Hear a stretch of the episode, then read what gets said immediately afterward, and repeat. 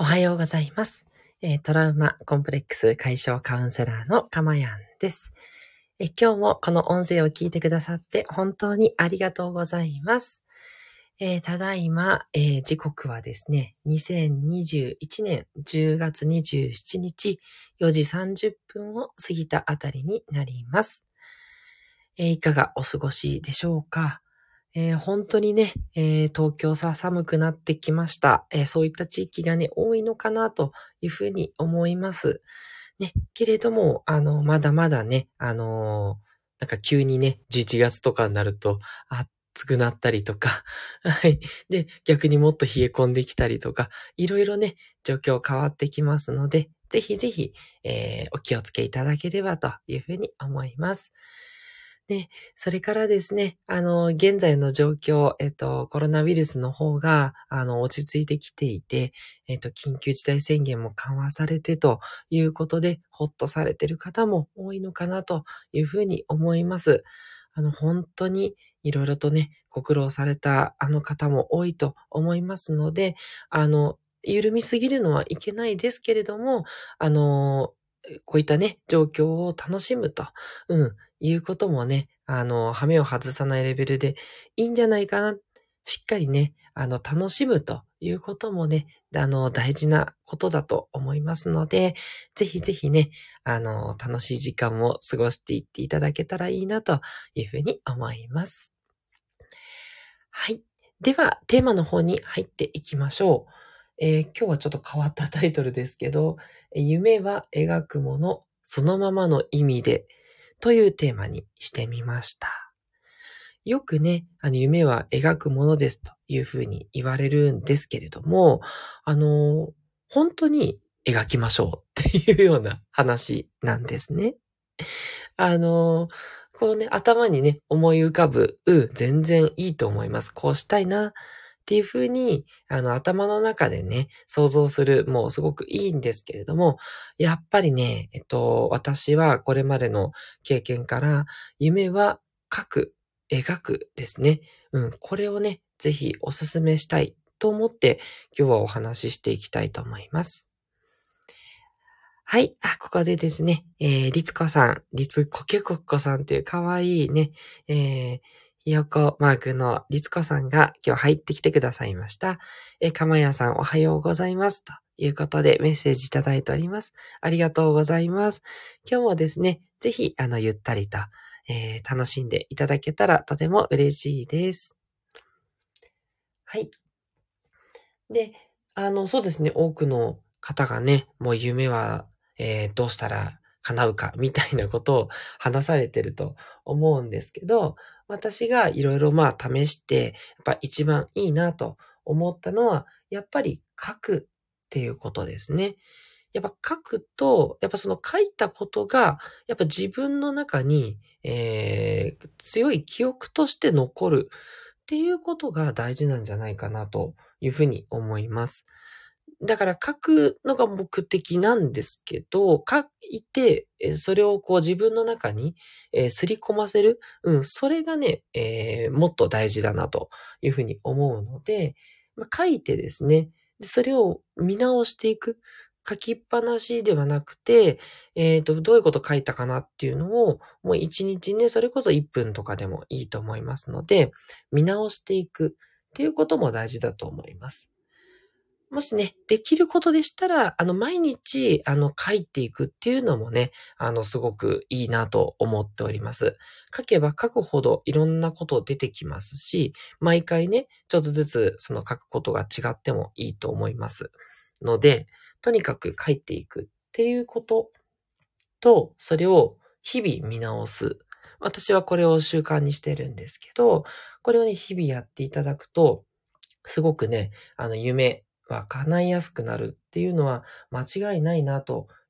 あの、まあ、ね、潜在意識がね、どうとかね、そういうところは私もよくわからない ところがあるんですけれども、まあ、それはちょっとね、一旦こう置いておいたとしてもですね、あのー、なんだろうな、自分の気持ち、それから記憶にすり込んでいく、うん、っていうことがすごく、えー、大事になってくると思っています。で、今ちょっとお伝えしたんですけど、やっぱりその書いてる時に、じゃあどう気をつけるべきかということの一番は、やっぱり感情だと思うんですね。夢を書いてみて、それについてどう感じるのか。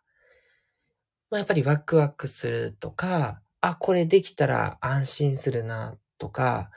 これが実現できたら、うーん、なんかこう、うん、もうこれでうん、いいやっていう、これで自分の人生いいっていうふうに思えるとか、納得感かな？そういうふうに思えるとか、いろいろね、あの、正直で全然いいので、それをね、感じていっていただきたいので、これやっぱり書くときに落ち着いてやるっていうことが大事かと思います。焦ってね、なんかいろんなことをね、わーって書いていく。うん、わーって書くのいいんですが、書い、それについて自分がどう思うかっていう、その夢がね、叶った状態を感じる。これね、すごい楽しいことですね。あの、なんだろうな。やったことない人にはちょっと伝わらないかもしれないんですけど、これね、やって、それを味わうと、すごい楽しくなります。ディズニーランドに行くぞって思って、じゃあディズニーランドに行く時の計画を立ててる時にワクワクするみたいな、それにちょっと近いと思うんですよね。夢も同じだと思って、夢っていうのを、まあ、計画すると考えて、その計画を立ててる時って楽しいよねっていうね。そういうふうに思っていただけると、よりですね、やっぱり夢が叶いやすくなってくるというふうに思うんですね。で、よくそれ言われるけど、本当なのっていうことに対して、私が実際に、えっと、これはいけてるっていうふうに思った例があるんです。で、それは、えっと、筋トレなんですね。あの、恥ずかしながらですね、おじさんなんですけど、あの、やっぱり細マッチョにちょっと憧れるっていうところがありまして、ここだけの話にしたいと思うんですけど、えー、もちろんね、まだそんなね、えー、ムキムキに近いわけではないんですが、えっ、ー、と、最近ですね、こう、きちんとお腹の方が6個に割れてくるという感じでして、あといろんなところに筋肉がね、あの腕とかね、あとあの、なんでしょう。CM とかでもあったかなと思うんですけど、ふくらはぎですね。ふくらはぎとかにも、あの、筋肉がもりもりついてきてて、あ、いいね、いいね、という感じなんですよね。で、なんでこんな感じで筋肉ついてきたかっていうと、やっぱりこう、細マッチョになった時に、あ、自分ってこう、あの、かっこいいかな、みたいな。あの、これちょっと女性の方には伝わりにくいかもしれないけど、女性だとじゃあ、美しい女性になったみたいな、そんな感じでもいいと思うんですけどね。そういうことを感じる。この、そうなった自分、え、すごいいいなって思うじゃないですか。思うじゃないですかってすいません、押し付けちゃいけないんですけど、そう思うとしたら、あの、筋トレが、やっぱり少しずつ苦じゃなくなるんですよね。確かに、あの、じゃあそれですぐにね、筋トレが楽になるってことはないんですけど、あの、筋トレをやるっていうことのハードルがね、ぐぐっと下がって、筋トレをやってる時も、あ、これやったらかっこよくなるかな、これやったら、こう、いけてる自分になるかな、みたいに、そういうふうに思うと、どんどんどんどんやろうってなるんですよね。そう。これね、ちょっとほんとやってみないとわかんないんで、難しいんですけど、自分がその夢を叶えようと書いて、それを常に意識して、そして感じる。うん。これをね、やると、やっぱりね、普段の行動で頑張れるようになるんですよ。そんな無理なくね。うん。ほんと、ちょっとね、頑張ろうで、あとはその、将来そうなるっていう嬉しい気持ちを感じると、今、あのね、本当頑張るっていうんじゃなくて、これをやりたいみたいなところまで行くんですよね。うん。不思議な感じなんですけど。なので、あの、もしね、逆に今、こう、こういう夢を叶えたいのに、えー、それがなかなか行動できないっていう人は、ちょっとその気持ちの味わい方がね、もしかしたら足りないかもしれないので、そういうのをね、えー、感じる。で、そうするともう人間なんで、やっぱその感情を味わいたいわけだから、そこに向かって、今ちょっと頑張ろうかなができるようになってくると思うので、やっぱり夢をね、感情を感じながら書くっていうことをやっていただきたいなと思いますね。はい。で、夢っていうと、やっぱちょっとこう、大きいものとか、やっぱりこう理想を書かないといけないって思いがちなんですけど、あの、そんなのでもなく、よくて、あの、正直に本当書いていただいていいと思うんです。あの、本当気負わなくていいですし、自分にやっぱ正直にあるっていうことがすごく大事なので、人に見せる必要もないですので、あの、本当何でもね、いいので、えっと、書いてみる。あとよく言われますけど、制限なく書くってことですね。今の自分の制約で叶いそうなことを書いたら、それってもう、それだけ、今の現実に縛られちゃってるので、それはもったいないです。それはね、あの、あなたが自分のことを過小評価しちゃってるんですよね。うん。確かにね、今すぐはそんなことできないよって思うかもしれない。なんか大豪邸に住むとかね。いや、そんな夢別に持つ持たないはもちろんご自由なんですけど、そう思うとして、いやいや、今のちょっと自分の経済状況ではとかね、そんなことね、考えなくて大丈夫なんです。もうきちんと、あの、それを、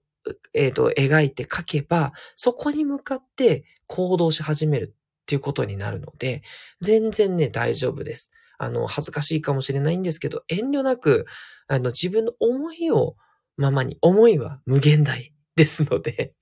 それをね、えー、やっていって楽しいなって、そういうね、無双もしていただきたいと思うんですね。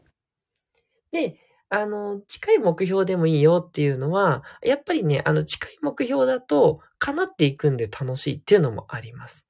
あの、本当本当近い話ですけど、あの、私なんかだと、さっきのね、筋トレと反するんですが、あの、いっぱいこう、あの、最近、生搾りでクリームがかかったモンブランっていうのが